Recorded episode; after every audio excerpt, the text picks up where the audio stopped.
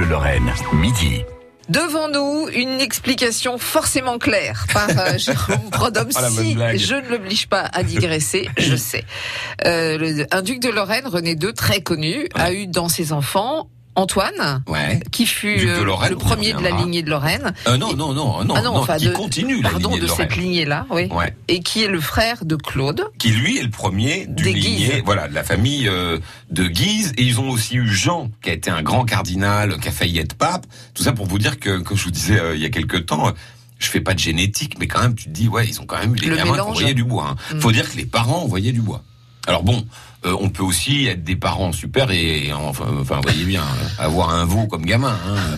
Mais c'est vrai que souvent on se dit bon bah les parents. Il y, en a une qui avait une grande théorie là-dessus. Tiens, on peut peut-être faire une petite légère digression Oh, début de semaine. c'est euh, la reine des Amazones. Vous savez, il y a une légende qui dit que euh, il y avait des guerrières. alors c'est les Grecs qui en parlent les premiers, qui une tribu de femmes guerrières euh, qui euh, étaient super fortes. Elles euh, couraient à cheval, elles euh, tiraient à Il vivait l'arc. sur une île. Elles vivaient sur une île Elle et se coupait le sein. elle se coupait le Wonder sein. Alors d'ailleurs, en fait. c'est marrant parce que dans le texte, il dit elle se coupait le sein gauche pour Ouais. tirer euh, plus facilement. Vous voyez avec le bras. Ouais. Enfin, moi, j'ai pas de sein, mais mettons que j'en aurais, c'est vrai que c'est pas pratique. Tu vois rien. Là, Je sais pas, je, Tac, là, j'en ai pas. En Tac. fait, j'ai. moi, je me suis toujours dit donc il y avait pas de gauchère. Bah, peut-être qu'on attendait de savoir si elle était droitière ou gauchère pour Euh, couper voilà, sein. effectivement, bah, bonne réponse. Toujours très pragmatique, Fred. Alors, il faut pas oublier qu'elle prenait un mec de temps en temps. Bah le oui, mec sinon, euh, avait euh, le choix entre être raide tout court ou raide mort. Hein Ouais. Donc euh, voilà. Et donc euh, la reine de ces Amazones, dont j'ai perdu le nom, de la reine, hein, pas des Amazones, elle serait allée voir Alexandre le Grand qui passait dans le coin, en lui disant mon petit pote, moi je suis la chef, la reine des Amazones.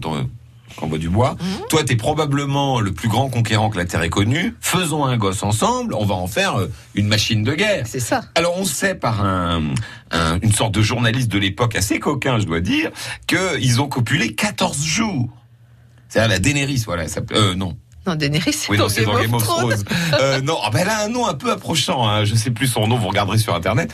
Mais enfin bref, elle s'est envoyée en l'air pendant 14 jours avec euh, Alexandre le Grand pour enfanter une sorte de super-héros, euh, une, un mélange entre Spider-Man et Wonder Woman, vous voyez.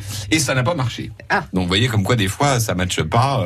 euh, mais tout ça pour dire que oui, voilà, la- les, les théories génétiques qui, qui font qu'on devrait avoir un gosse par extraordinaire quand les parents sont extraordinaires, bah ça marche pas toujours. Hein Hippolyte, ça vous va comme non, nom de reine Non, non, ça c'est un homme. Bon, bah j'ai pas Euh, trouvé. alors il y en avait un comme ça aussi. Alors là, par contre, on arrive dans les théories un peu fumeuses.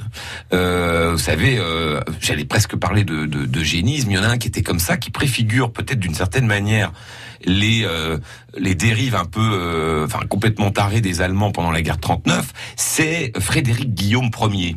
Alors lui, c'est un, un roi de Prusse, un des premiers rois de Prusse. C'est le père de Frédéric II, le grand ami de, de Voltaire, un pote de Stanislas. Et alors Frédéric Ier, sa grande passion, sa marotte, c'est les géants. Il adore les géants. Enfin, les géants à l'époque, c'est euh, c'est plus d'un mètre 70. Euh, ouais, ouais, oh, enfin, il y en a quand même qui font 1m90, 2 mètres. Alors, il s'est fait un régiment, le petit gars. C'est très vraiment un mec. Il s'est fait un régiment de géants. Et je dis, bah tiens. euh, Alors, il leur propose des contrats mérifiques, un peu comme on proposerait maintenant à un joueur qui veut rentrer au Slupancy ou à, à la SNL ou, ou carrément euh, au PSG. Et puis, quand ils veulent pas, il les fait enlever. Hein. Il, on n'a pas quand même complètement le choix. Il en a enlevé quelques-uns en Lorraine. On, on sait qu'il y a cinq ou six Lorrains qui ont été enlevés par des sbires. Et il les marie avec des géantes. Pour essayer d'avoir des enfants. Et ça marche pas. Il y a Ah des ouais. fois, euh, ça marche pas. Et euh, euh, voilà, c'est c'est vraiment, on se dit, c'est peut-être là que la racine, Ouais. vous savez, de complètement tarée des nazis, elle prend. C'est-à-dire à ce moment où on se dit, bah finalement, si on met un grand avec une grande, ça fera un grand. Bah non, parce que Dieu soit loué, la nature, la l'âme des gens fait la différence. Tout ça pour vous, Nous dire que demain, sur Claude de Oh, Guise. que demain, un autre jour, ce soir, peut-être, on verra. En tout cas, nous raconterons Claude de Guise. C'était une belle digression quand même. Hein petite digression de début de ah, semaine. belle, belle, belle. Les Amazones, euh, On a les géants de Frédéric II. Merci Jérôme. hein. France Bleu Lorraine.